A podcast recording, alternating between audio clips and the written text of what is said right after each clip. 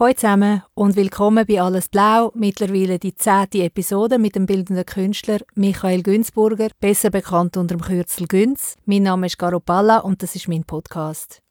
Der Günz hat ein Atelier in Zürich, in einem Bürogebäude an der Kreuzung Militär Langstrasse, an einer sehr berüchtigten Kreuzung. Er ist dort in einem Eckzimmer im fünften Stock und hat eine krasse Aussicht über die ganze Stadt. Wenn ihr Günz auf Social Media begegnet, dann seht ihr einen Mann in einem roten Cardigan mit langer Lockenmähne, mit einer geheimnisvollen Handstellung und einem Pelz über dem Arm. Es ist ein Porträt von Michelle Etlin, wo im Gespräch eine Brücke bildet zwischen dem Günz und seiner Faszination mit Haar, mit Fell, mit Pelz.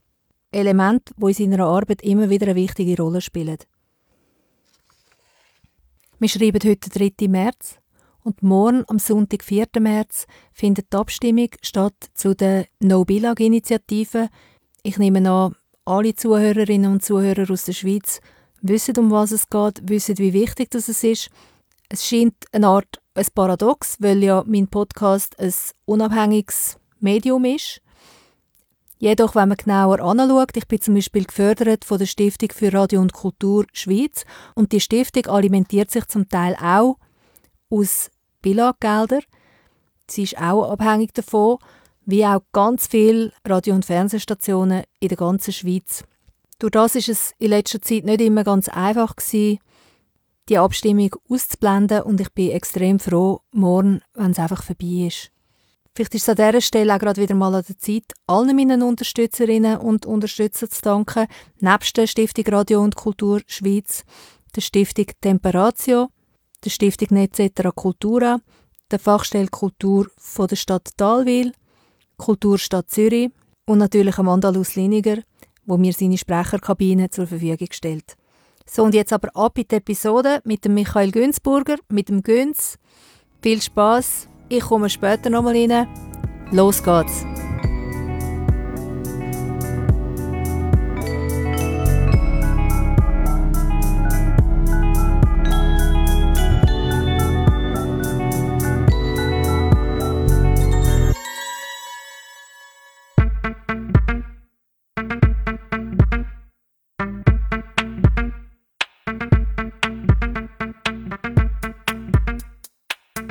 Das CV hat mir geholfen, äh, mich vorzubereiten und da hat mich zuallererst Wunder genommen, und das ist jetzt vielleicht eine indiskrete Frage, aber äh, du bist zweifacher Vater mhm. und du hast dich entschieden, deine Kinder in deinem künstlerischen Lebenslauf aufzuführen. Mhm. Und was sind da die Überlegungen dahinter gewesen?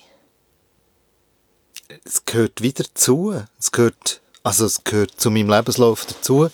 Und es hat natürlich viele Diskussionen gegeben, der letzte oder auch viele von Freundinnen, die ich gemerkt habe, die so diskutiert haben, soll ich mich, sein wie, also weißt, es war eine Karrierediskussion und ich hatte zum Glück den Stress nicht, dass ich müsste, dass mein wie mir wirklich würde so auseinandergenommen werden, dass mir das einen Job würde ermöglichen oder nicht, weil ich selbstständig bin. Aber ähm, es ist wirklich diskutiert worden, von vielen, die ich kenne und die überlegt haben, soll ich Kind reintun, würde mir das, weißt, hilft mir das überhaupt, oder hilft mir das, den Job zu bekommen, wenn sie nicht wissen, dass ich Kind habe. Und ich habe das irgendwie total absurd gefunden und habe gefunden, das ist, ich, ich tue meine Kinder rein, warum nicht? Also die Diskussion hat stattgefunden und dann hast du entschieden, deine Kinder reinzutun, oder? Genau, mhm. genau. Für mich war das wie noch wichtig, gewesen, das Teil vom Stelle von meinem Leben und warum sie, also die CVs sind ja immer so eine schwierige Konstellation. Entweder ich habe eigentlich zwei, drei verschiedene CVs bei mir auf dem Computer gespeichert. Einen, den ich würde an eine Hochschule schicken, wenn ich mich bewerbe, einen, den ich würde an eine, an eine, für einen Stipendienwettbewerb rauslassen. Das sind unterschiedliche CVs und eigentlich sind die, die CVs, die an Stipendienwettbewerbe rausgehen, das sind meistens nicht CVs, sondern das sind meistens äh, Auflistungen von Aktivitäten, also von Ausstellungsaktivitäten. Genau. genau. Für mich ist das nicht der CV. Der CV ist für mich noch, das noch, gehört eigentlich noch ganz viel Angst dazu. Aber das Gefühl für das Bild von einer Person zu haben, dass dort drin steht, dass man zwei Kinder hat, dass, wo dass man wohnt, das ist für mich Also eigentlich ist es wichtiger, dass drin steht, dass ich zwei Kinder habe, als mein Heimatort schlussendlich. Und du bist ja von Hinterkappelen bei Bern. Und ich musste das auf der Karte anschauen. und das ist ein Vorort von Bern, das kann man so sagen, oder? Wenn man von Bern aus den Aare entlang, Richtung Westen, Richtung Wohlen genau. fährt, dann ist es etwa auf halbem Weg nach Wohlen. Genau, es ist gemeint Wohlen. Also es ist, also ist sogar... Es ist gemeint Wohlen. Mhm. Ähm, es ist sieben Kilometer vom Bahnhof Bern entfernt. Man muss einfach mhm. durch den Wald und über die Autobahn Mhm. Und dann ist mir Lengass und dann ist man am Bahnhof. Ja, ja und dann habe ich ähm, auch eine Bildersuche gemacht und Aha. es ist recht speziell, weil es hat ja das, der Wald, Aha. wie heißt der schon wieder? Der Bremgartenwald. Genau. Und am Waldrand hat es so ein Einfamilienhäuschen-Quartier und mehr im, im, wirklich im Talboden hat es eine riesige Ghetto-Siedlung. Wo bist du aufgewachsen?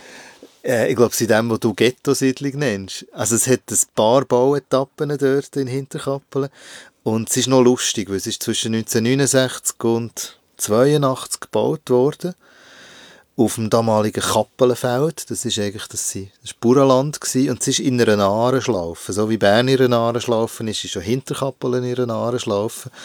Und dort hat es, ich weiß nicht wie viel, 20, ich weiß nicht genau, 20 Blöcke, Wohnblöcke, davon vier 16-stöckige Hochhäuser, der Rest ist als fünf- oder sechsstöckige Wohnblöcke, hat man dort als äh, Spekulationsobjekt auf, auf, auf in die grüne Wiese rausgestellt. Und ähm, ja, dort bin ich aufgewachsen. Mhm. Und das war aber noch für Kinder recht gut gewesen, zum Aufwachsen, weil der Kappeler Ring, das ist, musst du dir vorstellen, das wirklich die Wohnblöcke. Und das war autofrei, gewesen. es hat nur eine Straße rundherum gehabt, um den um den Fleck. Also das ist, was ist das, 600, 700 Meter jeweils eine Richtung. Also so eine, ist mehr ein Quadrat als ein Ring, aber es ist so eine größere Fläche. Und als Kind dort aufzuwachsen, ist, gross, aufzuwachsen, ist grossartig gewesen. Und das ist aber meine Eltern, sie haben zu den ersten Bewohnern gehört, also die sind dort angezügelt, was glaube zwei oder drei Blöcke auf, der, auf, auf, der, auf dem freien Feld hatten. Das ist etwa wie das Loch, nein, das Lochergut ist ein bisschen älter, glaube noch. Ich weiß nicht, wenn das Lochergut ist. Das ist 60er Jahre. Ja, es ist so 69. Mhm. Man merkt, es ist nicht, mhm. es ist nicht besonders inspirierte Architektur. Mhm. Und man muss wirklich auch sehen, das ist, das ist damals ist das natürlich das ist eine gute Wohnung gewesen, und sie haben aber auch Leute angezogen, die also, da hat es Leute gehabt, die Geld hatten. Das waren viele Beamte, es waren viele Leute mit guten Jobs. Das war eher etwas, wo man das ist, nicht, weil, es ist einfach, weil man aufs Land raus ist in dieser Zeit genau. wohnen, weil man in der Agglomeration ist wohnen und nicht in der Stadtzentren Genau, es sind Pendler gewesen, oder? Das ist wirklich dann so ein, Sub, äh, ein Vorort. Suburbs, ja, ja. Und, und da haben ein paar Bauern haben viel Geld gemacht, weil sie ihr Land haben können verkaufen und die Gemeinde hat viel Steuerzahlen bekommen. Es waren ganz viele, es waren ganz viele Sachen. Gewesen. Aber sie hat dann neben Hingerkappeln, neben diesen Blöcken, hat man dann auch Almat gebaut. Das war eine der ersten verdichteten Siedlungen gewesen, wo man gebaut hat in der Schweiz, hat man mir gesagt. Ähm, und dann hat's, dort hat es ja noch mal ein paar Leute gehabt und dann hat man weiter so verdichtete Siedlungen gebaut, dort am Fluss entlang. Und das hätte schon schlussendlich, also es hat glaube ich heute noch 5'000, 6'000 Leute, die in diesem Hingerkappel sind, also das ist nicht ganz klein. Also Aber dann wahrscheinlich, weil du bist ja dort auch in der Primarschule und in der Sekundarschule genau. und die haben wahrscheinlich müssen ein neues Schulhaus bauen für so viele genau. Kinder, die eigentlich aufs Mal äh, ja, ja. zugezogen sind. Ja, ja, klar. Dann bist du in einem Neubau dann auch in die Schule. Ja, der ist schon, das ist irgendwie Mitte 70er Jahre, ja, ist man, mhm. ist man in die Primarschule gegangen, ja. Also so Mitte, also eine Schulhaus so Mitte 70er, Anfang 80er ist das gewesen. Das hat man alles noch müssen entwickeln. Meine Eltern dort angezogen sind, ist noch der Mikrowagen gekommen. Also hat es kein, hat's kein Einkaufszentrum gehabt. Und ich kann mich erinnern, ich kann mich erinnern, noch als Kind, wie wir, das muss noch bis Ende 70er Jahre, muss der Mikrowagen dort angekommen sein. Ich kann mich erinnern als Kind, wie wir dort sind einkaufen, die Mikroartikel, und ich kann mich erinnern, wie sie das Mikro gebaut haben in Hingerkappel und wie wir das als, das muss 1980 gewesen sein, wie wir das als Sechsjährige, Sechsjährige, wie ich dort gestanden bin, wie die Baugrube dort gestanden ist, wenn ich die Baugruben runtergeschaut habe, dachte was machen die Leute für Löcher und so. Das ist wie so, der Bau vom Migro in Hingerkappeln. Und dann ist das was gewesen, ein 2M oder ein 3M? Nein, es ist ein 1M. 1M. Nein, es war nichts Grosses. Mhm. Gewesen. Das ist wie so... Aber wie es halt so Grössenverhältnis als Kind denkst du so, wow, was die für Löcher können graben. Mhm. Und was man aber muss sagen, weißt Hingerkappeln, du bist trotzdem, du bist im Wald gewesen, du bist im Grünen gewesen, wir sind am Fluss, also bist innerhalb, wir sind fünf Minuten zu Fuß am Fluss im Grünen aussen gewesen und du hast schon mein Buch da neben dir liegen, ähm, das Foto hinten drauf, das ist der Blick vom Balkon von meinen Eltern. Das ist, ich habe extrem, mit, bin mit einem wahnsinnig schönen Ausblick, mit einer wahnsinnig schönen Aussicht aufgewachsen. Und deine Eltern wohnen bis heute dort? Die sind immer noch in der Wohnung, mhm. ja. Genau, genau. Super. ja. Aber sind Mietwohnungen oder Nein, Eigen sind Eigentumswohnungen? Okay, ja. cool. Genau. Und dann, was mir auch noch, weil ich habe wirklich so die CV auseinandergenommen. Ja. Du bist nach der Sekundarschule, hast du den gestalterischen Vorkurs gemacht, in Bern. Mhm. Und dort nehme ich an, hast du auch noch daheim gewohnt? Da bist du ja noch, was bist du, so 16 gewesen, ja. Mhm. ja. Und nachher hast du aber nicht eine Fachklasse gemacht, sondern du hast dann Primarlehrerausbildung gemacht. Genau. Hast du den Wunsch gehabt, Lehrer zu werden? Oder ist das eine Art ein, ein, so eine Sicherheit gewesen? Ja, das war vieles. Ich, meine, ich habe den Vorkurs gemacht und ich wollte unbedingt Grafiker werden. Und ähm, habe den Vorkurs gemacht und habe gedacht, was könnte ich machen mit diesen Fachklassen Lehrstelle, habe ich nicht auf Anhieb gefunden. Äh, bei der Fachklasse für Grafik bin ich in der Prüfung irgendwie weitergekommen und das so recht eine grosse, also recht eine kleine Anzahl von Leuten, die sie aufgenommen haben. Und ich bin, glaube ich, auf so einem Wartelistenplatz gelandet und sie haben mir dann im Gespräch gesagt, willst du nicht gescheiter Keramiker werden? Und dann dachte ich, ja gut, jetzt kann ich noch Keramikfachklasse anschauen, die im gleichen Gebäude war in Bern im damaligen Schulvergestaltung. Dann bin ich zu den Keramikern und habe dort auch eine Art Prüfung gemacht und die haben mir dann gesagt, ja, willst du nicht gescheiter Grafiker werden? Und schlussendlich habe ich nichts von dem gemacht und habe wie müssen, es war ein rechter Frusch, gewesen, muss ich sagen, so als 16-Jähriger, es hat mich, hat mich total von dabei gehauen, dass ich mit 16 nichts, nichts hatte, wo ich konnte, weder eine Ausbildung noch einen Job, wo ich irgendetwas machen konnte. Und hatte zum Glück können meine Eltern dazu bringen, aber sie ja nicht so viel müssen wirklich drücken, dass ich ein Zwischenjahr machen kann, wo ich Jazzschule angefangen, habe schon damals relativ viel Musik gemacht, irgendwie bis Halbjahr der allgemeinen Schule war Jazzschule, habe viele Zeichnungskurse gemacht und dann vor allem einfach mal ausgeschlafen. Ich habe, glaube einfach ein halbes Jahr geschlafen. Habe dann nachher eine Grafikerlehrstelle gefunden, oder hat eine Grafikerlehrstelle gefunden im Friburgischen. Ähm, Fachklasse hat irgendwie immer noch nicht geklappt, aber ich habe mir ich habe dort wie noch gemerkt, ich möchte gerne noch mal ich will gerne noch mal Ladung Allgemeinbildung. Und Lehrer sein hat mir eigentlich noch gefallen, oder ich gedacht, warum nicht? Und damals hat es die Lehrerseminar noch gegeben, wo ja eigentlich einfach eine Mittelschule war mit einer angehängten Berufsbildung dran. Und das ist mir eigentlich recht gelegen gekommen, obwohl der ins Lehrerseminar zu gehen selber ist, uff, das hat mir also die ersten zwei Jahre habe ich so hart gefunden, weil ich, weil ich, ich bin mir, ich habe mir in diesem Jahr einfach angewöhnt, mich selber zu organisieren, mir selber meine Sachen zu erledigen. Ähm, wenn ich etwas lernen musste, dann bin ich einfach die Leute gefragt. Also das war recht wichtig dort, dass ich dort ein Jahr können, selber, selber mich organisieren Und das Lehrerseminar habe ich dann schlussendlich irgendwann entschieden, jetzt machst du es. Und dann habe ich das durchgezogen. Aber das sind fünf Jahre. Das war also fünf Jahre dranbleiben. Ja. Ja. Und nachher hast du mal als Lehrer geschafft? Kurz zwei Jahre als Stellvertreter im Quartier, wo ich gewohnt habe, damals in Lengass gewohnt zu Bern und habe im Schulhaus, das nebenan war, konnte ich Stellvertretungen machen und bin dann wie so ein bisschen zum Springer geworden für das Schulhaus. Das heisst, die haben mir angerufen, zum Morgen um 6 Uhr, von, oh, ist jemand krank, kommen. kannst, kannst in einer Stunde dort stehen. Und weil ich nebenan gewohnt habe, ist das so gegangen, mit dem Resultat, dass ich mit der Zeit alle Kinder kennt von diesem Quartier, dass ich aber auch alle Lehrer kennt, aber dass ich natürlich auch die Eltern kennt im Quartier. Und ich bin, was bin ich 24 ich habe einfach noch anders wollen in dem Moment dort irgendwie wollen können fürs Mikro hocken und Joint rauchen und das kannst du natürlich das kannst nicht. nicht als Lehrer.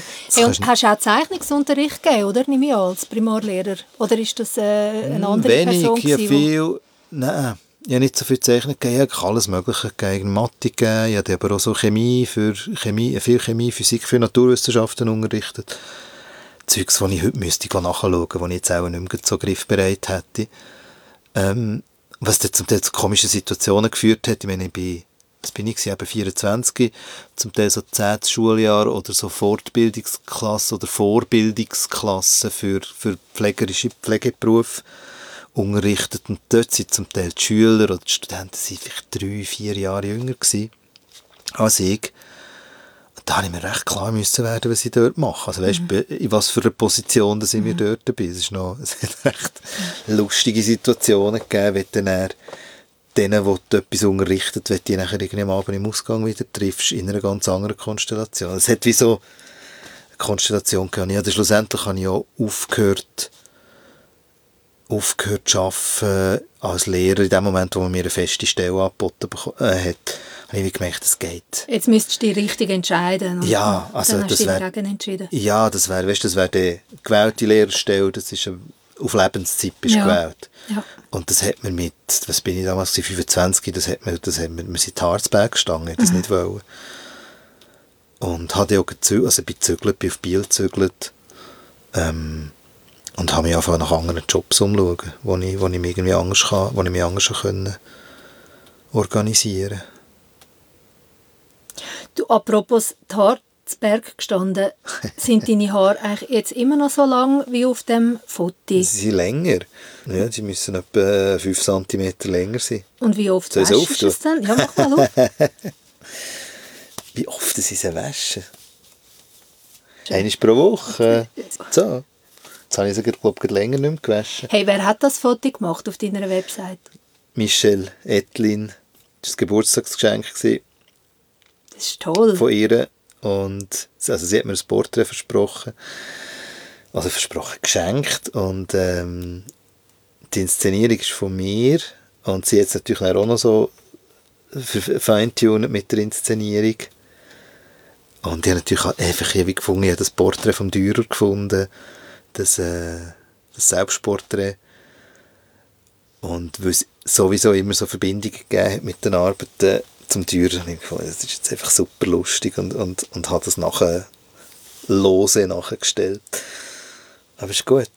Also das Foto von der Michelle ist grossartig, wie sie das dann schlussendlich so rausgebracht hat. Das ist super. Also bevor wir, weil eben vor dem Pelz sind, sind irgendwie die Haare Und also du bist ja vielleicht zuallererst als Künstler bist du ein, ein Zeichner mhm. und der Zeichenstrich und das Haar, da besteht ja schon eine gewisse Verbindung oder auch eine Assoziation. Und ähm, was, was hat das auf sich mit deiner, was interessiert dich an den Haar?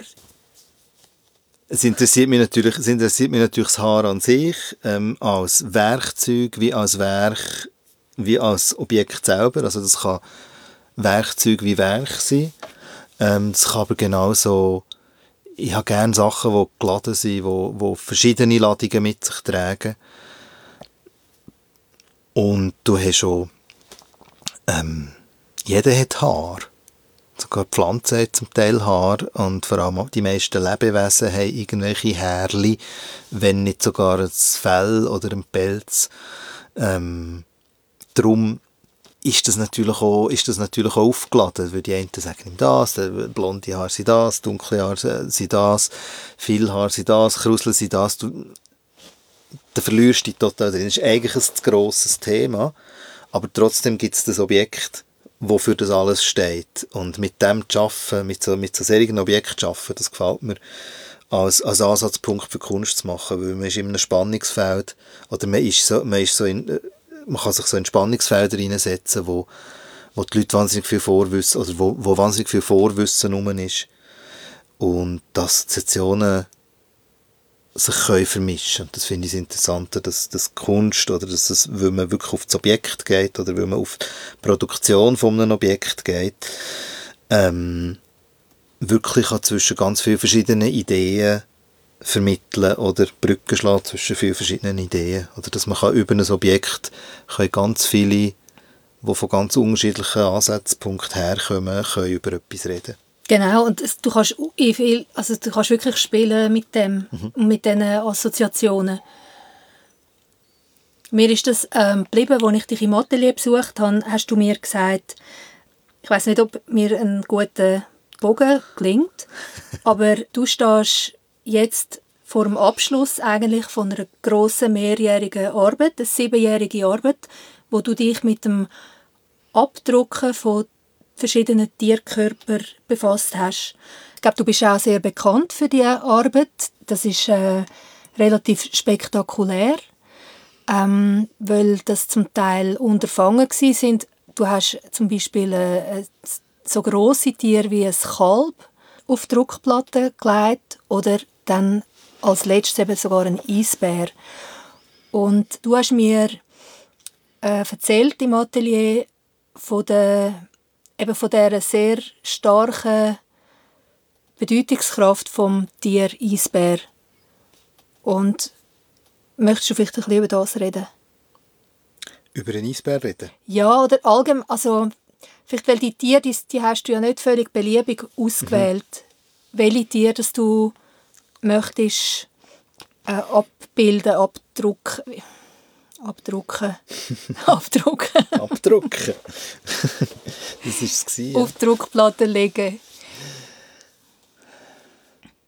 Ich muss einen Ansatzpunkt finden. Mhm. Es ist eben, es ist eben auch wieder eines von den Themen, die ich merke, aber wenn ich über den Eisbär rede oder über die ganze Serie rede, das ist, es hat immer, es ist immer, es hat immer so eine, äh, manchmal ist es einfach ein Totschläger, der wie stark ist. Mhm. Und ich muss wie sagen, die ganze Serie, die ich da gemacht habe, seit 2010, ist für mich ist die Serie das, was wichtig ist. Mhm. Für mich ist der Prozess wichtig. Genau. Ähm, und es war aber auch wichtig, ein Ziel sich zu setzen. Wo geht man an? Und ich habe mir dort äh, den Eisbär als Ziel gesetzt. Genau aus dem Grund, wie ich vorher vom Haar geredet habe.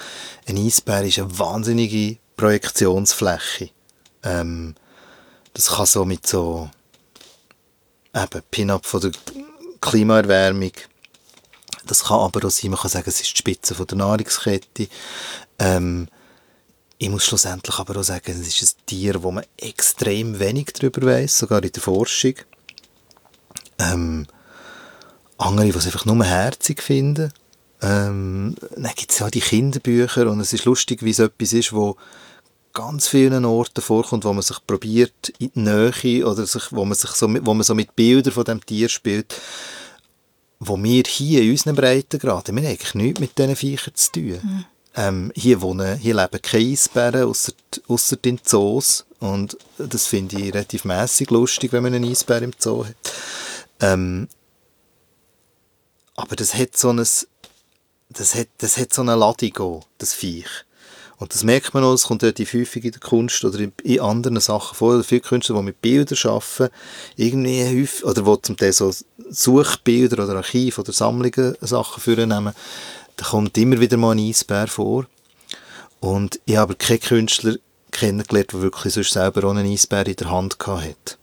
Es gibt relativ, also, das war wie so ein mein Ding, ich wollte das Zeug auch bei den Fingern haben, ich wissen, wie das ist, wenn man das anlenkt. Und das hat mich auch, das hat mich schlussendlich auch getrieben, in dem Ganzen in die Serie fertig, fertigzustellen und, und es ist schlussendlich auch mit viel Glück zustande gekommen, weil ich habe mir auch, ich habe mir auch ganz klare ethische Richtlinien aufbauen, wobei die ich auch erst zuerst finden. Also die ganze Serie, die ganzen zwölf Tiere, die ich gedruckt habe, das sind immer technische Entwicklungen, also das sind immer technische Versuche gewesen, warum ich ein Tier gedruckt habe. Also Technik entwickeln, wie druckt man überhaupt ein Tier von der Größe wie ein Eisbär. Darum drucke ich ein Kalb, weil das hat eine ähnliche Größe. Ähm, es hat zum Teil Tiere gehabt, wo ich, wo ich einfach die Physis von einem Eisbär aus, also die Physis von einem Bär probieren herauszufinden. Den Braunbär habe ich gedruckt.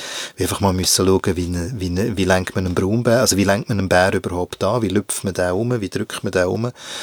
Dann hat es aber andere Tiere gehabt, wie, der, wie ein Hund, der Hund von der norwegischen Eisbärenforschungsgruppe. Den habe ich nicht eingedruckt, den haben sie eingedruckt. War das ein Schlittenhund? Gewesen? Nein, das ist ein Entenjagdhund. Ähm, die Lüde, die Lüde ist, äh, die kann sich totstellen. Also das ist das einzige Tier, das ich lebendig bei vollem Bewusstsein gedruckt habe. Also nicht ich, sondern eben der Jon und der Morten, die beiden, die beiden von dieser, von dieser Eisbärenforschungsgruppe, die ich mit ihnen geredet habe, wo ich extra auf Tromsø geflogen bin, für, für mein Projekt vorzustellen. Und ich wusste, wenn ich jetzt denen erzähle und rede, äh, was, was, wenn ich denen probiere zu erzählen, was, jetzt, was, was wir mit dem Tier machen was wir mit dem Eisbär machen dann schnurre ich mein Elend. Am besten nehmen wir jetzt den Hund. Und, und, und habe gesagt, habe gesagt, könnten wir nicht irgendein Tier geben und wir drucken, so natürlich das Material mitgenommen. Und sie haben gefunden, ja, unser Hund, den machen wir. Ich hätte erwartet, dass sie irgendein Rentier aus der Gefriere rausnehmen, aber nein, sie haben ihren Hund genommen. Und dann haben sie unter mir Anleitung den Hund gedruckt. Und einfach im Wissen darum, dass wenn sie das mal gemacht haben, dann würden sie, also die haben ja sofort verstanden, was sie machen wollen und ab dem Moment habe ich überhaupt Zugang gehabt zu, zu der Regierung von, von Spitzbergen, wo man schlussendlich das so ermöglicht hat, also zum Gouverneur von Spitzbergen, wo man das ermöglicht hat, dass ich, dass ich auch den Eisberg abdrucken konnte. Ja, ziemlich bald mal entschieden, dass ich nicht einen Eisbär schiessen für meine Zwecke, dass ich auch nicht wirklich mit einem Jäger mitgehe, dass es mir wie so es gibt Eisbärenjagd, das ist auch nicht grundsätzlich ethisch problematisch, wenn man schaut, was, es, was für andere Tiere gejagt werden. Also, die Jagd ist nicht das Problem für einen Eisbär. In Zürich-Lot ist das Problem für einen Eisbär, weil es geht um Klimaerwärmung schlussendlich. Aber Jagd, na, gibt genug, es gibt genug Aber was werden äh, Bären getötet, die zu viele Tiere erlegen? Oder was, was sind die Gründe, wieso man einen Eisbär muss abschiessen muss? In Kanada haben die First Nation, also die Inuit, haben relativ viel Sonderrecht äh, und Unabhängigkeitsrecht sich gesichert in den letzten Jahren. Und das eine davon ist, dass sie traditionelle Jagd dürfen betreiben. Und dort gehört die Jagd nach Eisbären gehört dazu. Weil man hat schlussendlich die Materialien, die von den Eisbären hatte, die hat man gebraucht, traditionellerweise hat man die gebraucht, um äh, aus dem Fell hat man Hosen gemacht, aus dem Fett hat man die Lederriemen auf den Schlitten eingefettet, das Fleisch hat man gegessen. Ähm, Außer die Leber, die darfst du nicht essen, die bringt sogar die Schlittenhunde um. Die ist irgendwie voll Vitamin A, die muss total giftig sein. Aber sonst kann man so ziemlich alles brauchen von diesen Eisbären. Ähm, jetzt habe ich den Faden verloren. Mach nichts. Ähm, es ist darum gegangen, dass du eben hast wollen, zuerst es, also dass du hast wollen, auch das spüren und darum um diesen zwei, diesen zwei Forschern erklären, was du machen willst, genau. hast du gefunden, am besten gehen wir gerade von irgendeinem Testtier Genau. Ich glaube, es geht ums Anlängen. Also ich lehre beim Machen lehre ich einfach total viel vom Anlängen, vom Anlängen, weil du kannst dir schon vorstellen, wie du etwas machen willst. Ähm, aber wenn du das Material in den Fingern hast, hast du einfach einen riesen Widerstand. Und ich finde, als Thema in der Kunst finde ich das extrem interessantes Spannungsfeld eigentlich, nämlich was man sich vorstellt zu machen. Und da ist man mehr im oder wo man so nach Erklärungen sucht, wo man mehr im Bereich von der Sprache oder von der Philosophie ist, ähm, die Spannung zu der Erfahrung von der Berührung, nämlich wenn man etwas anlenkt, was gibt es für einen Widerstand, wie tut das ein Werk nochmal beeinflussen? Und was rauskommt, ist meistens ja eine Mischung von beidem. Und darum, Kunst, Kunstproduktion ist immer, ist immer ein Gemeinsames zwischen einer künstlerischen Idee und einer Werkstatt. Aber die, ähm, und es war schon früher so gewesen, dass Kunst nie, oder, oder, oder es ist schon früher so gewesen, dass man immer Werkstätten hatte, wo die Leute zusammen ein Werk produziert haben. Ähm, ja, es gibt genug Beispiele. Hey, aber das ist, das ist mega spannend, weil mein letzter Gast mhm. ist ein Tänzer, mhm. der Raphael Bierschinski. Und er äh, befasst sich intensiv mit dem Thema Berührung. Mhm. Und er hat gesagt, also er hat unter anderem hat er eben gesagt, immer wenn du jemanden berührst, mhm. wirst du ja auch berührt. Mhm. Und das finde ich jetzt extrem schön, wie du das gesagt hast, weil du langst ja die Tiere an, also jetzt gut, der Hund, der ist bei vollem Bewusstsein gewesen, aber das sind ja oft, bist, würde man ja eigentlich traditionellerweise sagen, du bist der aktive Teil und, und die Leute, die mitarbeiten, ihr seid der aktive Teil und das Tier ist eigentlich einfach so eine passive Masse. Aber das ist ja in Tat und Wahrheit überhaupt nicht so. Mhm. Weil wenn du wenn mit der, durch die Berührung macht sie auch etwas mit dir. Mhm. Und das hat mir sehr gut gefallen, auch was du beschreibst ähm, mit deinem Interesse am Prozess mhm. und dass, dass wirklich, wenn du an eine Arbeit angehst, dass wirklich sehr oft der Ausgang offen ist. Also das ist nicht eine Koketterie, sondern du lässt dich gern vom Prozess beeinflussen. Mhm. Also du hast mir ein bisschen erzählt ähm, von der Druckerei Wolfensberger, wo du wirklich dann auch in einem Dialog stehst mit dem Drucker mhm. Und wo ihr auch vor Ort Sachen ausprobiert. Aber hat es dann zum Beispiel jetzt bei diesen Tierabdrücken, mhm. wo du gemacht hast, hat es dort einen Moment gegeben, wo du wie eben durch das, dass du vielleicht anhand von einem Tier etwas, eine Erfahrung gesammelt hast, dass du dann hast deine Strategie wieder neu denkt oder dass wie deinen Plan vielleicht äh, umgestaltet hast oder ja dauernd also ich has, gut jetzt rede ich gleich die ganze Zeit über einen Eisbär aber es hat ich habe immer probiert mir herauszufinden, was heißt es technisch, was sind die technischen Bedingungen, die ich muss können erfüllen für einen Eisbär abzudrucken. Und so ein bisschen, stellst du das Worst-Case-Szenario auf und das Worst-Case-Szenario ist im Dunkeln also in Polarnacht bei Minustemperaturen im Tiefschnee mit Wind einen betäubten Eisbär zu drücken, der 700 Kilo schwer ist. Und äh, du weißt, der wacht in 20 Minuten wieder auf. Das ist so das Worst-Case-Szenario, weil das hätte irgendwie für mich geheißen, ich brauche geheizte Druckplatte, ich arbeite mit Fett, bei Minustemperaturen kannst du nichts haben, ich müsste geheizte Druckplatte haben, ich müsste äh, Flutlicht haben, für dass man überhaupt etwas sieht, ich müsste einen Helikopter haben, für den Bär rumzulüpfen, ich müsste ein Geschirr haben, das ich den Bär könnte anlegen könnte, ihn überhaupt mit dem Helikopter auf Druckplatten aufzulüpfen. Ähm, ich muss eine Schneeausrüstung haben für mich, ich muss einen Helikopter mieten. Das sind alles so das sind also Fragen, ja, das ist wie bei einem Film drehen, zum Beispiel, an einem total abgelegenen Ort. Oder? Ja, und das ist es. Und die Bären sind in diesen Orten. Also darum weiss man so wenig über die Bären. Es ist ganz einfach. Es ist ein hoher Aufwand, an die Viecher heranzukommen, wenn du eine freie Wildbahn hast. Es ist, es ist weit im Norden und der Norden ist, was ich jetzt gemerkt habe, recht gross. Und ähm, das sind, das sind, das sind, immer, das sind immer so technische Voraussetzungen gewesen, die ich habe probiert herauszufinden. Und natürlich ist dann äh, ein Braunbär im Dauhölzli rumlüpfen, wo, wo mich äh, der Direktor wirklich extrem unterstützend war, aber es ist einfach, und es ist mir auch klar gewesen, ich wollte nicht, dass sie, die, dass sie den Braunbär extra für mich betäuben. Hat mir dann halt angerufen am Tag und gesagt, schau, am 9. Oktober bist du da, ähm, hast eine Viertelstunde Zeit dann wacht er auf. Es war echt eine gute Übung für mich, dort äh, mich so gut vorzubereiten, ähm, dass wir den Bär in dieser Viertelstunde drucken können, weil ich nicht nicht mit einem lebenden Bär Nein. wo irgendwie die Füße zusammengebunden sind, im gleichen Kegel. Also ich, ich wollte einfach gefunden, eben, ich habe zwei Kinder, ich muss mich nicht umbringen. wie viele Personen sind da gewesen? Wir sind zwei gekommen, für zum, also was so die drucktechnische Seite war. Dann hat es aber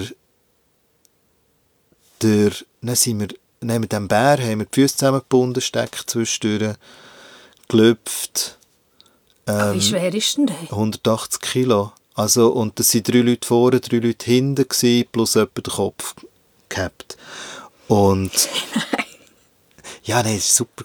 Also es gibt, es gibt nicht, du kommst in so Situationen rein. Aber das Teilhölzli, ist das der Bärengraben, oder? Gehört zum gleichen, gehört zum gleichen, nein, das Teilhölzli, die Masche, die ich abgedruckt habe, ist ein Geschenk vom damals russischer Präsident Medvedev von der Stadt Bern, der, äh, wo auf Staatsbesuch der Stadt Bern zwei Bären geschenkt hat, zwei Bärli geschenkt hat, Mischa oder Mascha, der Mischa und Mascha, ähm, Brüder und Schwester, und die hat man dann im gleichen Keg gepasst. Keg hat er auch noch mitgeschenkt. Die haben recht ein stattliches Keg dort in, in, in, dem, in, dem, in dem Tierpark. Und, äh, ist aber recht unnatürlich für Bären Brüder und Schwestern im Keks gehen. Sie haben nämlich Inzest, also es hat wie Inzestkind gegeben, logischerweise. Und das sind dann die, das ist dann der Presse geschleift worden vor etwa zwei oder drei Jahren. Ähm, die haben natürlich nachher gleich Kinder gehabt. Also man hat zwar probiert, Maschen zu sterilisieren, darum ähm, das ist, also, man Und sie trennen, wäre das, wär das wie un... Der müssen ein neues Cake bauen, das mhm. kann sich wieder niemand leisten. Es ist schwierig, Bären in der Zoos zu behalten, weil es ist wahnsinnig aufwendig. Also es schon... Ja, aber du kannst einfach eine Trennwand machen. Nein, aber die brauchen Raum. Mhm. Die brauchen Raum, die mhm. Viecher. Das ist wie eigentlich so grosse Tiere in den Zoos zu behalten. Das ist sowieso schon fragwürdig. Also es ist wie, da muss man schon wissen, dass der Zoo für gewisse Tiere muss gehen, aber für andere Tiere muss, ist es einfach eine blöde Idee. meine, die Institution vom Zoo kommt ja gleichzeitig auf wie, wie, wie die Museen, wie die Kunstmuseen. Es ist ja, und es ist sogar strukturell gleich. Du hast, jetzt in Bern gibt es den Bärenkurator, äh, also was soll ich sagen, der Bärenkurator ist mir das erste Mal aufgefallen in Bern, dort, als ich gesagt jetzt kannst du mit dem Bärenkurator reden. Und dann habe ich gedacht, ah, der Bärenkurator, das ist wie so, es ist klar, dort ist das Wort von Pflege natürlich nochmal ganz anders drin verwurzelt als im Museum. Aber im Museum ist auch Kuratoren. Und der Seehundkurator ist der Seehundkurator. Aber du merkst dort, wie das, das sind Institutionen, die aus dem Gleichen rauskommen, nämlich, dass man etwas zeigt. Es hat so eine Bildungsidee dahinter, dass man, dass man die Sachen zugänglich macht. Im Kunstmuseum zeigt man Kunst, im Zoo zeigt man Tiere, zeigt man lebende Tiere. Und ähm, ja, und dann operieren die auch oft mit der gleichen Sprache dann. Ja, ja, also nein, es ist, glaub, ich glaube, es es ist, das ist die Nähe von der, von der, von der Entstehung von, der, von den Institutionen, wo, wo interessant ist, in dem Sinne. Also darum, darum hat es die Nähe auch von der, von der, von der Benennung von der Jobs. Genau. Aber jetzt bin ich abgedriftet von der Mascha. Ähm, die Mascha, Mischa und Mascha hatten ein Kind gehabt und Mischa hat nachher die kleinen Kinder von denen hat er natürlich vor Publikum umgebracht, beziehungsweise so grob mit ihnen gespielt, weil er, äh, weil er, äh, weil er eifersüchtig war, weil er auf zwar nicht die Aufmerksamkeit hatte von seiner, von seiner, von seiner Schwester, der Mascha, und ist darum auf, auf die kleinen Bärli los, und das ist natürlich ein riesen Johe, die, die, die, die Tiere schlussendlich, also die Kleinen schlussendlich müssen abtun, weil es einfach nicht gegangen ist. Also, so eine Zootragödie, mhm. wie man sie viel häufig kann schreiben. Knoten Reisbär ist ja ist fast Shakespeare-mässig, wenn man schaut, wie der äh, ist genau, man kann es so zusammenfassen, man kann sagen, er ist auf die Welt gekommen, Geschwister ist gestorben bei Geburt, die Mutter hat ihn verstoßen, dann ist er von, dann ist er von einem Tierpfleger aufgezogen worden, der ist, wo der Knut jährig war, ist der Tierpfleger gestorben. Dann haben sie ihn mit der Mutter und der Tante ins Gehege da, die haben ihn gemobbt, bis er schlussendlich eine Hirnentzündung hatte und ins und das die, die motorische Kontrolle verloren hat und ins Wasser hineingefallen ist und vertrunken ist. Das ist so. Aber erzähl noch, also dann sind, ist, Mascha war noch 15 Minuten bewusstlos gewesen, Aha.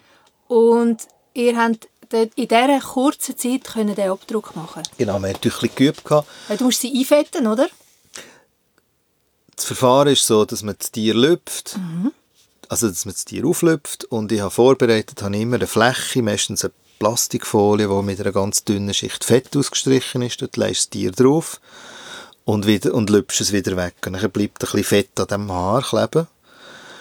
Und nachher nehme ich eine saubere Folie oder ein Lithostein, je nachdem, was, was möglich ist. Bei den Tieren ist natürlich von der Größe her, kannst du nicht mit einem Lithostein arbeiten, weil die sind meistens, die sind meistens sind die Steine zu klein.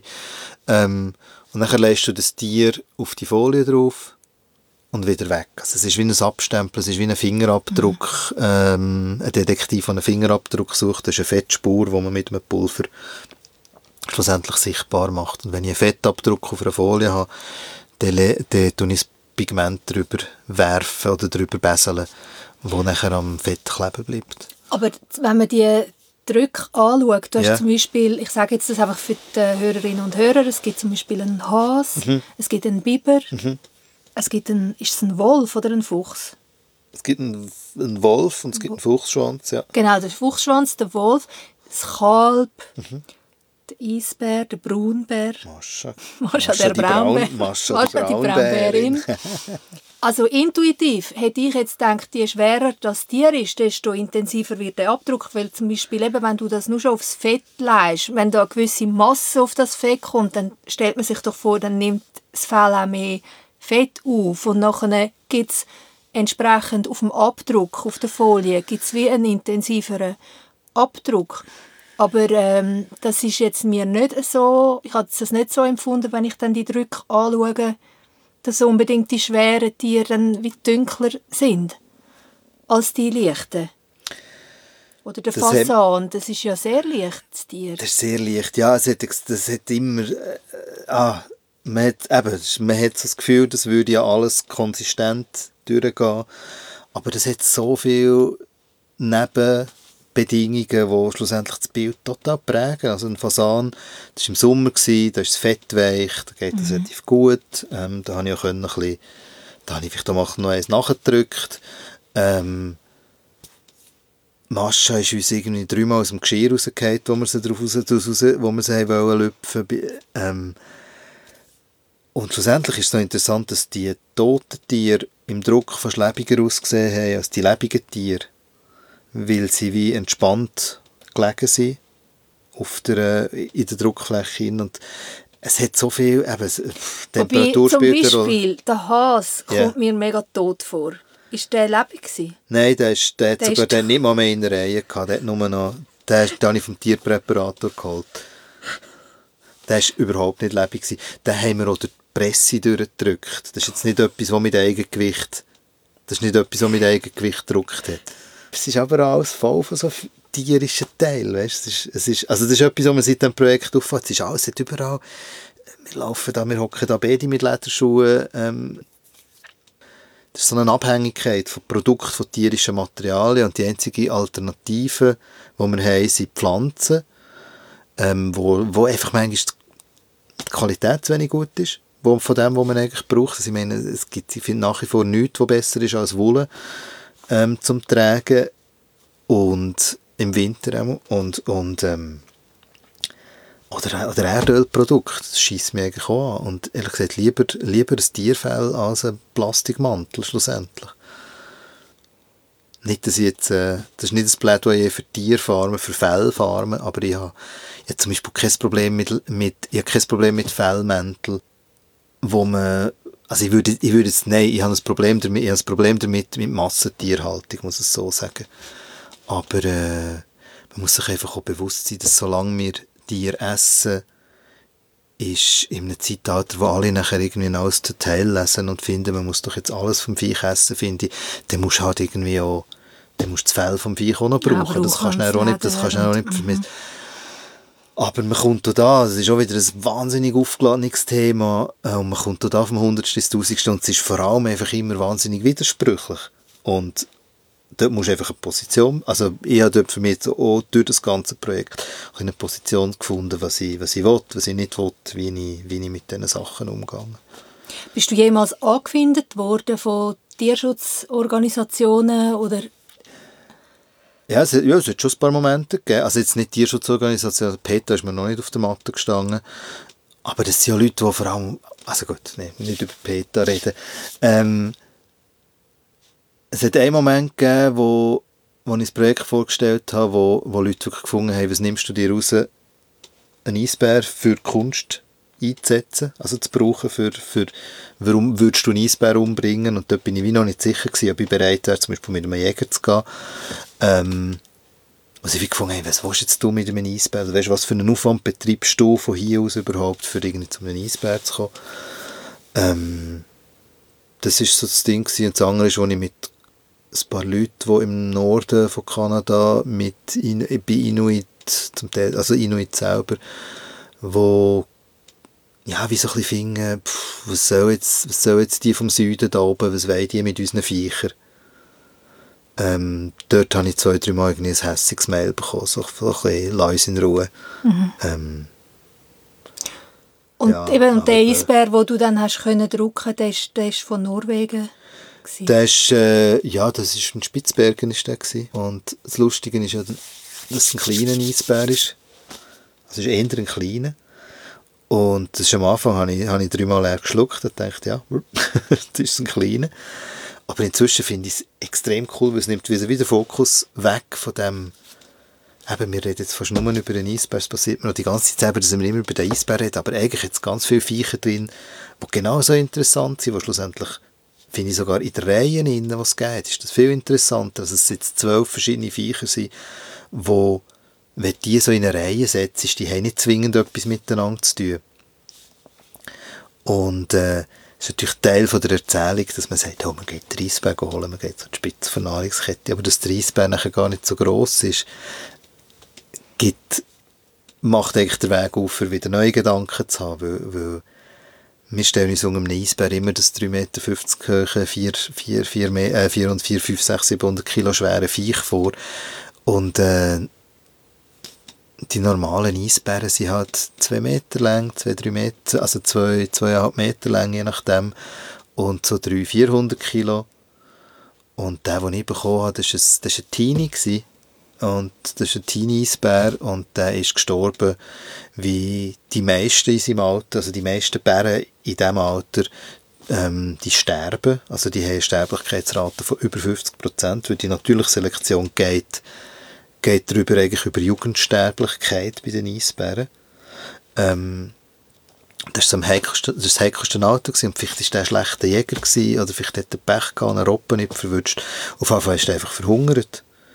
Und das tönt zwar harsch, aber das ist der normalste Tod für einen Eisbär, weil sie haben keine natürliche Finde, sie haben keine, ähm, der natürlichste Pfind, den sie haben, sind grosse, dominante Eisbärenmännchen. Also die haben viel Kannibalismus, die essen sich auch gegenseitig.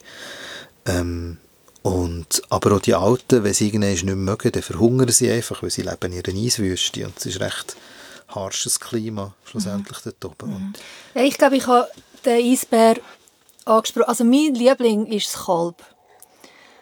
Mhm. Beim Kalb finde ich unglaublich cool, dass es so eine es hat so wie eine fast eine polierte, glatte Fläche und dann hat es aber auch die Felsstrukturen. Mhm. Also es hat wie beides. Mhm. Das ist für mich, jetzt für mich ist das, äh, ist das wie sehr anziehend, das Bild. Mhm. Nicht unbedingt der Eisbär, aber ich glaube, ich habe den Eisbär angesprochen, weil der auch zuletzt gekommen ist. Mhm. Und weil du ja jetzt äh, ist die Arbeit für dich abgeschlossen und jetzt kommt in der Edition Patrick Frey ein Buch raus mit dem Namen Contact. Mhm. Und äh, weil das jetzt dann bald rauskommt, darum habe ich auch, wieso als Abschluss, darum habe ich glaube den Eisbär erwähnt. Und ich freue mich sehr auf das Buch. Und ich wollte auch über dieses andere Buch reden. Mhm. Es hat mich wirklich sehr interessant dünkt. Es ist in der Edition Patrick Frey ein Buch herausgekommen mit dem Namen Platz im Jahr 2013 und ich weiß gar nicht, sagt man dem eine Monographie oder ein Künstlerbuch? Wie würdest jetzt du das nennen? Es ist ein Künstlerbuch, es ist ein monografisches Künstlerbuch. Also Monographie heißt einfach, es ist von einem Künstler. Ja. Wenn ich das richtig... Nein, aber also im Jahr 2013 bist du ja schon sehr lange aktiv als Künstler. Als Zeichner, wo aber Zeichnung auch äh, in, in, in öffentlichen Raum, in die, in die Installation herausgetragen hat, mit verschiedensten Materialien. Ähm, und da ist ein, eine grosse Menge von Kunstwerken herum. Und für das Buch haben du und die Editorinnen so Themenblöcke oder Begrifflichkeiten gesammelt und dann die Werke zum Teil auch mit so Überkreuzungen äh, in diesen Begrifflichkeiten eingebettet oder geordnet. Und das sind zum Beispiel ähm, Baum oder Berg oder Städt sind, sind solche Begriffe. Und dort hat es dann äh, Zeichnungen und Werke von dir und aber auch gefundenes Material. Das sind Bilder, die du gesammelt hast zu diesen Themen. Entschuldigung. Jedenfalls habe ich mir dann die Frage gestellt, das Buch, ist das für dich eine Art ein, ein Schnitt, wie sagt man dem, ein Scheideweg? Also ist das für, ich stelle mir einfach vor, dort hast du dir wie müssen extrem Gedanken machen, was mache ich überhaupt? Also nicht, dass ich, ich will nicht sagen, hey, der Günz hat bis 2013 einfach vor sich angezeichnet und sich nicht überlegt, was er gemacht hat, aber ich stelle mir einfach vor, dass das eine Mammutarbeit war und dass du wahrscheinlich nach der Arbeit vom Zusammenstellen von dem Buch anders auf deine Arbeit geblickt hast? Oder ist das jetzt eine Unterstellung? Also ich, vielleicht kann ich die Frage so formulieren, was hat das mit dir gemacht? Ich bin, ich bin glaube ich bin, glaub, einfach müde geworden. Und zwar mehr aus Entspannung. Ähm, mir war immer klar, gewesen, dass ich eigentlich dass ich irgendeinen Plan habe im Arbeiten, aber ich konnte den ewig einfach nicht formulieren und ich finde noch heute ist das etwas für mich vom Schwierigen, wenn ich zu formulieren, was wirklich der Plan ist. Ähm, was ich aber sicher kann sagen ist, ich mache es wahnsinnig gern.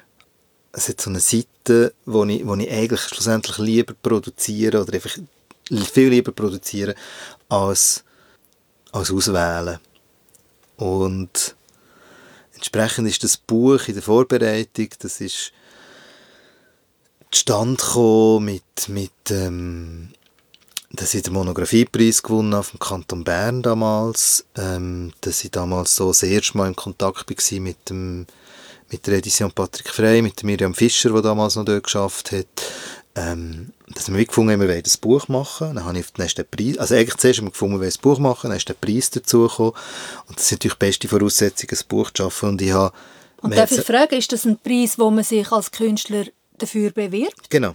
Also dann heisst das, du hast schon eine Absicht, das hat es dir nicht reingeschneit wie es, Nein, das ist nicht vom Himmel zu der Jungfrau Maria. Das ist, du hast dich beworben um diesen Preis, weil du Lust gehabt hast, eine Monographie zu machen. Genau, also mhm. Buch ist bis jetzt bei mir immer, es ist schon ein ganz langes Thema. Ich, ich bin seit ich 16 bin, zeichne fast täglich in meine, in meine Zeichnungsbücher. Ähm, das sind weit über 100, das sind weit über 100 Bücher, die eigentlich zum Teil bei mir sind, zum Teil, zum Teil sind die in einer Sammlung. Ähm, aber ähm, das Buch an sich, das ist etwas, wo ich, wo ich, ich das gerne in der Hand, ich blättere gerne, ich, ich, ich, ich, ich, schlussendlich habe ich wahnsinnig gerne Bücher in der Hand ich habe wahnsinnig gerne Blindbände, muss ich sagen. Das ist so leere Bücher, finde ich auch grossartig. Einfach schon nur als Objekt.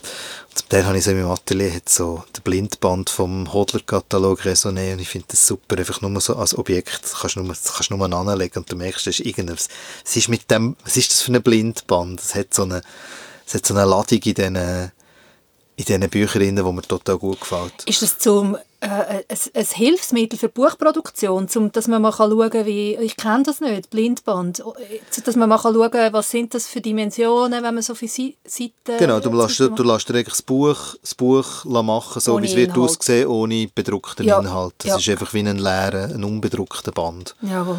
Du kannst das Papier anschauen, kannst den Umschlag anschauen, kannst es einfach mal in die Finger nehmen. Ja. Auch das wieder, das funktioniert über die Berührung. Du kannst das schon layouten und irgendwie ein, ein Beispiel nehmen, aber es macht einfach Sinn. Es macht auch dort wahnsinnig viel Sinn, die Sachen mal in die Finger zu nehmen. Und ähm, bei Plotz war es dann so, gewesen, dass, es, dass, es, dass es wiederum gegangen ist, wer macht das Buch, weil ich habe immer gesagt, ich, wollte, ich möchte möglichst mal können zusammenbringen, was ich da eigentlich alles gemacht habe.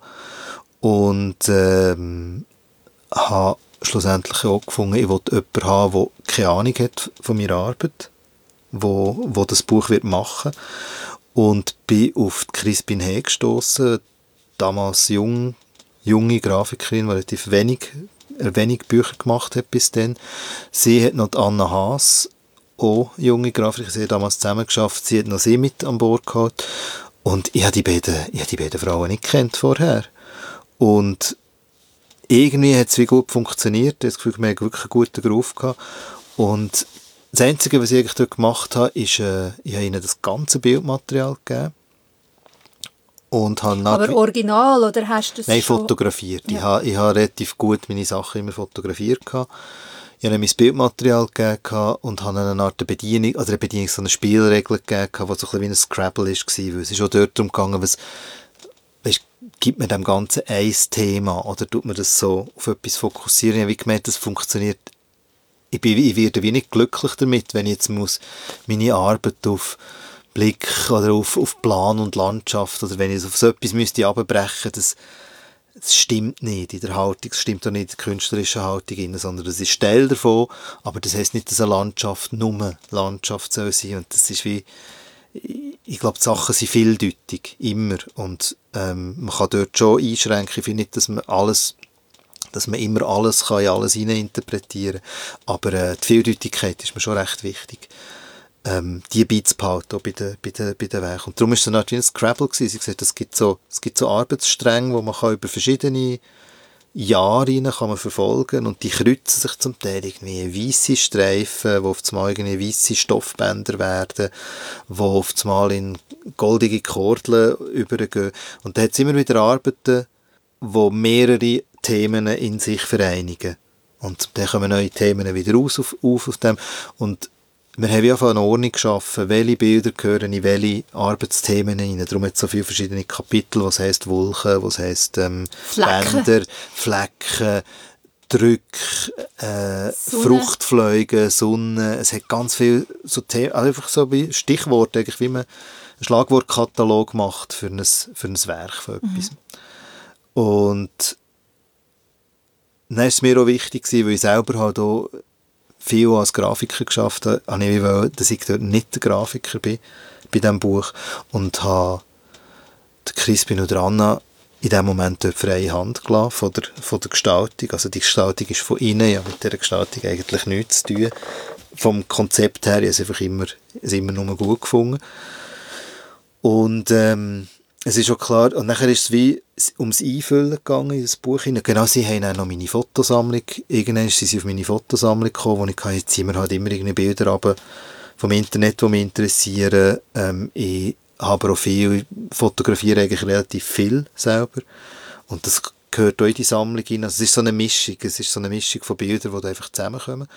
Und die, die haben sie gesehen und sie haben gefunden, das muss wie noch als Zusatzmaterial auch noch in das Buch hinein. Und Und die sind dann mit dem starken Moire-Effekt, es hat ein Raster. heben sich die genau, ab? Oder Genau, das waren ja juristische Geschichten. Gewesen, du kannst natürlich nicht einfach alles abdrucken, wo, wo, wo du aus dem Internet abziehst.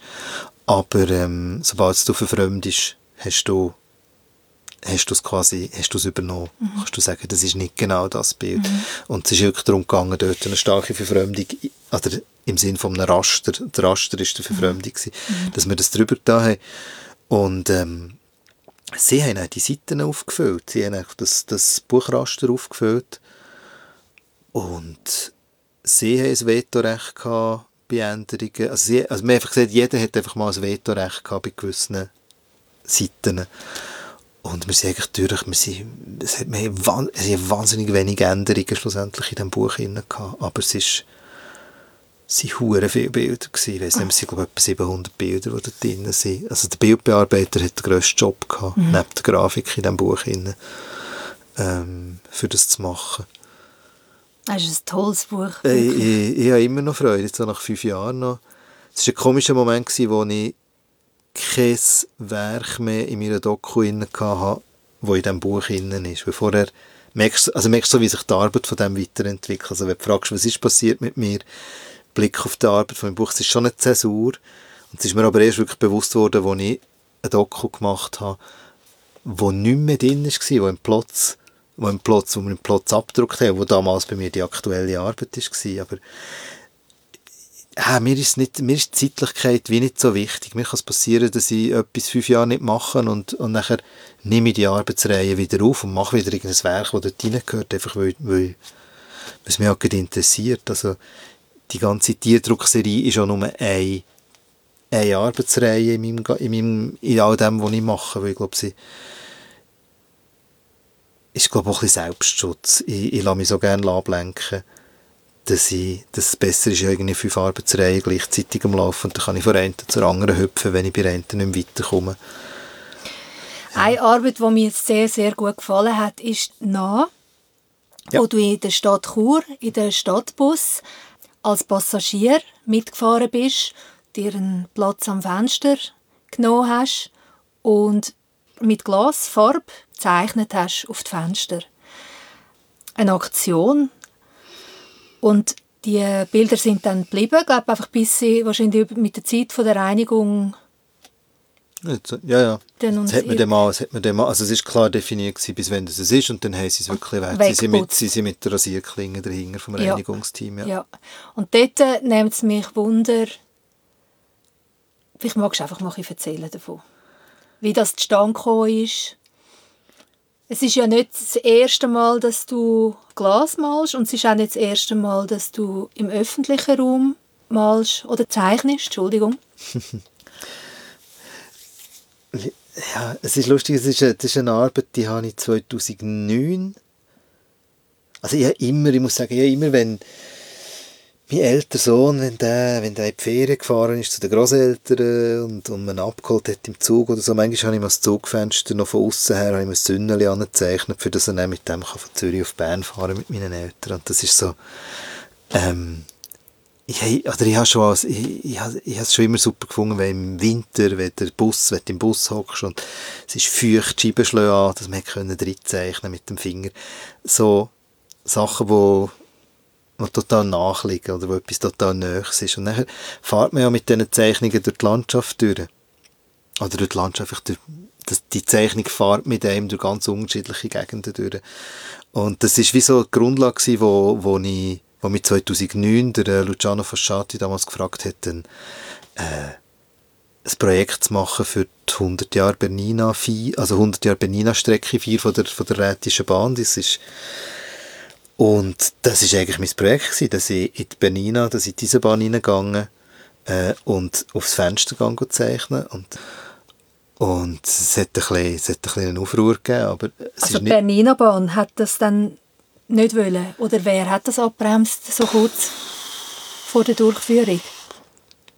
Ja, es geht jetzt ein bisschen weit ins Detail. Mhm, mhm. ähm, man hat es nicht gemacht, es hat relativ viel, es ist, relativ, es ist unangenehm gewesen, das Ganze, aber es ist nicht umgesetzt worden.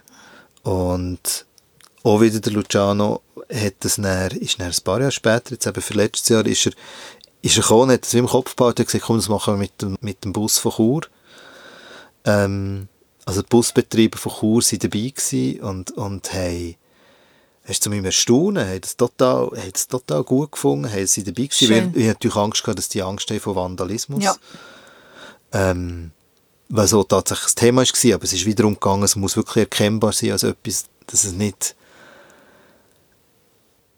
ähm, dass, dass ich, dass ja, ich nicht irgendwie Bus vertage. Andererseits es ist wie die Theorie vom zerbrochenen, von der zerbrochenen Scheibe in ja. einem Quartier. Dass ja, wenn ja. einmal eine Scheibe kaputt ist, äh. wird nachher ein Quartier zerstört. Ja, aber die Leute haben doch immer das Zeug voll geschmiert. Mm. Also das ist ja wie als ich das erste Mal in Pompeji war, hatte ich so Freude an diesen, an diesen, an diesen Kritzeleien an der mhm. Wand. Oder ich ich habe Freude, wenn ich so Kritzeleien sehe in Höhlenmalereien. Wenn, wenn, wenn du merkst, es war irgendein etwas Mühe oder einer hat es nicht ganz... Es ist nicht so, es ist nicht darum gegangen, etwas Repräsentatives zu machen, sondern hast irgendwie probiert, den Pin so ein bisschen, äh, hast irgendetwas müssen machen oder hast irgendeine, hast irgendeine Spur hinterlassen. Und das ist ja zum Teil bei so Schmierereien, hast, willst zum Teil Spur hinterlassen, aber zum Teil hinterlässt einfach irgendein Geschmier oder so. Und aber wie muss man sich das vorstellen, wenn du aus einem fahrenden Bus den Blick gegen raus ja. zeichnest? Das tut sich ja mega schnell verändern. Ja, natürlich. Hast mal, hast also du musst recht weit weg schauen, oder? Dass, dass du ein bisschen eine Zeit lang einigermaßen einen ähnlichen Blick hast. Du musst ein Auge zutun. Mhm. Sonst wirst du total seekrank. Mhm. Also sonst hast du überhaupt, sonst hast, du darfst nicht, sonst hast du ein Fokussierungsproblem. Das ist wie so, wenn du willst, Gegenstand zeichnen und Distanzen messen, musst du auch den Bleistift ausstrecken mhm. und ein Auge zutun. Das, mhm. das geht nicht. Vom, äh, rein physisch kannst du das nicht machen. Und äh, zum Teil geht es natürlich nicht und zum Teil ist man, man ist sowieso immer zu langsam. Oder je weiter, etwas, je weiter weg etwas ist, umso, umso länger bleibt es quasi im Fokus. Aber schon nur deine Kopfbewegung macht natürlich riesen Gümp. Und dann auch so, halt, halt. Ja, und der Busfahrer, der zum Teil noch schnell fährt. Ja, das Schöne daran ist, es tönt total logisch. Wir können, ich können sagen, schaut, ich sitze im Bus rein und ich tue die Landschaft, während wir mit dem Bus durch Chur fahren, tue ich Chur auf das Fenster quasi abzeichnen durch eine Pause. Genau, wir haben ja vorher über das Pitchen geredet. Also genau. das ist eine super Idee zum Pitchen. Gewesen. Genau, es klingt total logisch, es stellt sich, aber, stellt sich aber alle etwas anderes drunter vor. Und äh, ich habe einfach gewusst, ich, ich habe gewusst, weil ich es dort schon mal getestet habe mit der RHB, ähm, habe ich gewusst, es gibt, es muss ganz minimale Zeichnungen geben, die ganz schnell sind, weil es hat da wenn ich etwas probiere zu zeichnen, dann müsste ich eigentlich Striche machen, oder? Das Zeug fährt ja die ganze Zeit davon, solange es bewegt. Du, und hat es dann in den Bus äh, einen Aushang gehabt, weil's, oder haben die Passagiere, die haben, wissen ja dann nicht, dass du das mit einer Bewilligung machst? Oder wissen sie es? Ähm, die Buschauffeure haben es immer gewusst, dass sie es machen. Ähm, also sie bin immer vorne eingestiegen, mhm. haben, haben mich beim Buschauffeur vorgestellt. Mhm. Die haben aber vorher sie, von von der Direktion instruiert worden, dass das wird passieren an diesen und diesen Daten und das kann sein, dass ich in ihren mhm. Bus reinkomme. Mhm. Und nachher haben wir dann müssen noch Kleber zusätzlich machen, wo man irgendwo im Bus platziert hat, dass, es, dass das ein Werk ist, dass das, äh, oder dass ich da am Arbeiten bin. Aber es ist schon... Ähm, Esther ist mitgekommen, die das fotografiert hat, die die ganze Arbeit fotografiert hat. Esther? Mattis.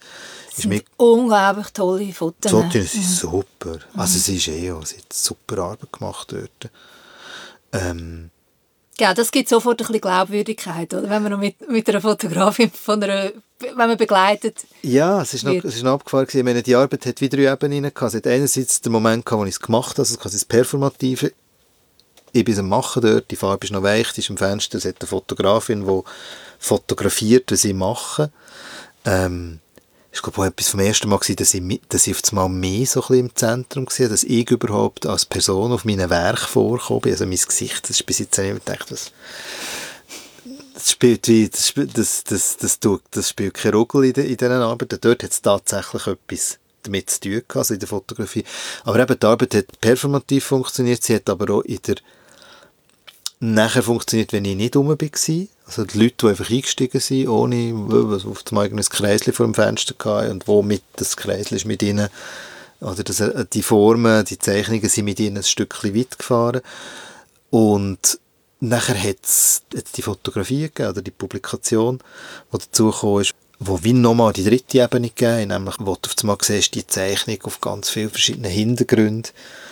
Ähm, das hat das ist wie so die dritte Ebene gewesen. Und eben Tester, der rum war, hat natürlich ganz viel einerseits Aufmerksamkeit generiert, aber andererseits hat sie auch viel Aufmerksamkeit, also viel Fragen. Die Leute haben jetzt eher zuerst mal mit ihr geredet, bevor sie mit mir geredet haben.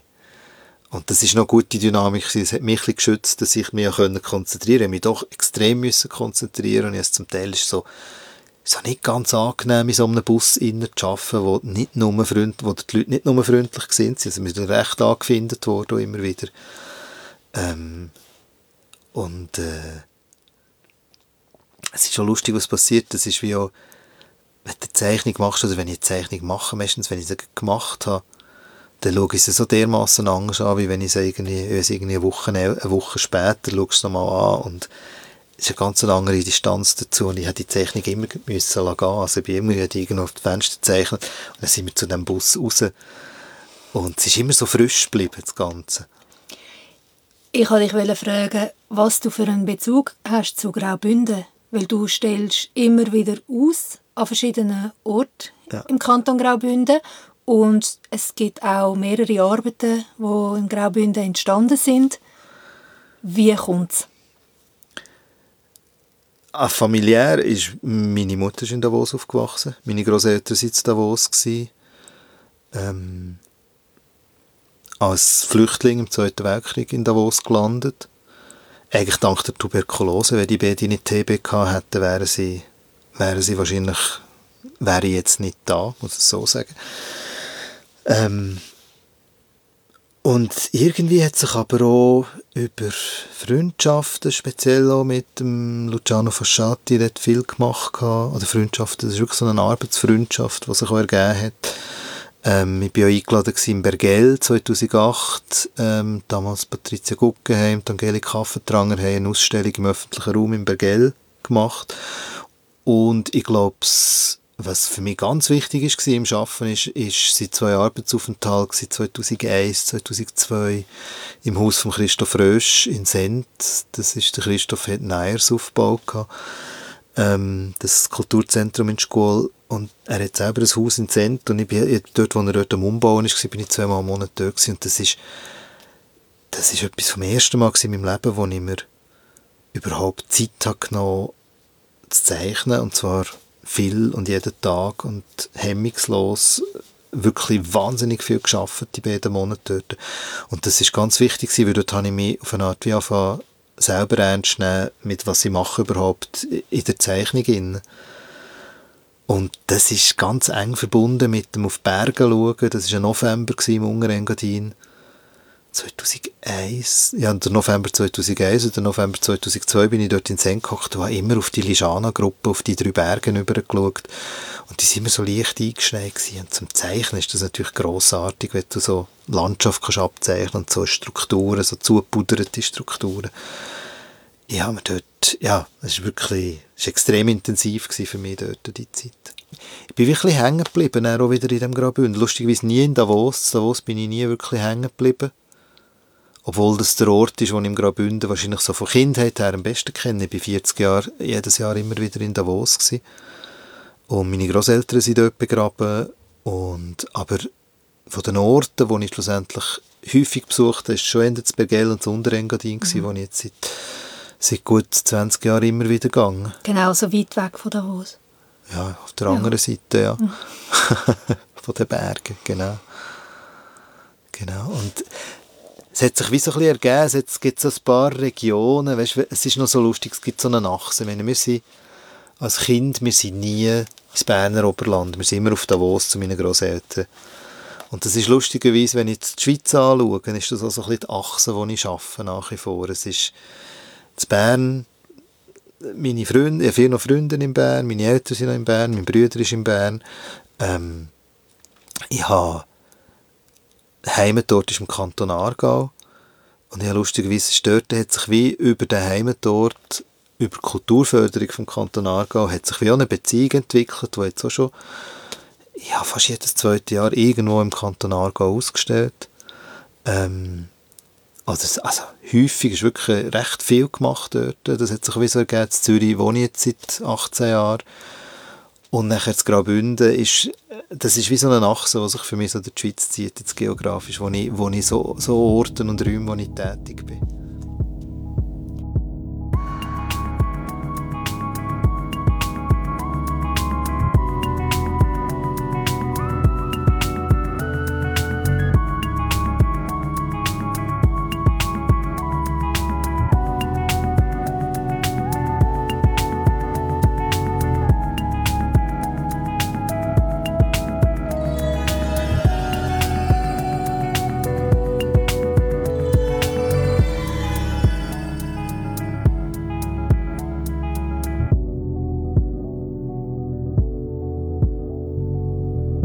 Da bin ich nochmal. Garupalla, alles blau Episode Nummer 10 mit Michael Günzburger neigt sich langsam am Ende zu. Wir haben während dem Gespräch über Projekte geredet, die einfach zu pitchen sind. Wir haben aber auch über eins geredet, wo sehr schwierig zu pitchen ist und wo eben auch schwierig zu vermitteln ist mit Wort. Und aus dem Grund habe ich mich entschieden, diesen Blog rauszuschneiden. Ich möchte es aber trotzdem erwähnen.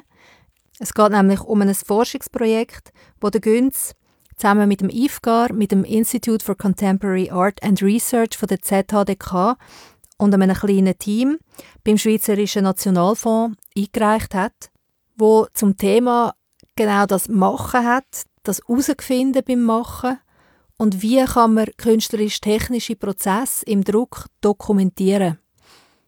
Ende März kommen Sie Bescheid über, ob Sie das Forschungsprojekt realisieren können. Und ich drücke Ihnen ganz fest den Daumen, dass das auch durchkommt. Okay, und jetzt bin ich draußen. Caropalla, Alles Blau Podcast. Abonniert euch, schreibt mir eure Rückmeldungen, Anregungen, Kritik. Wen möchtet ihr hören reden in diesem Podcast? Bis zum nächsten Mal. Schönen Winter. Ciao zusammen.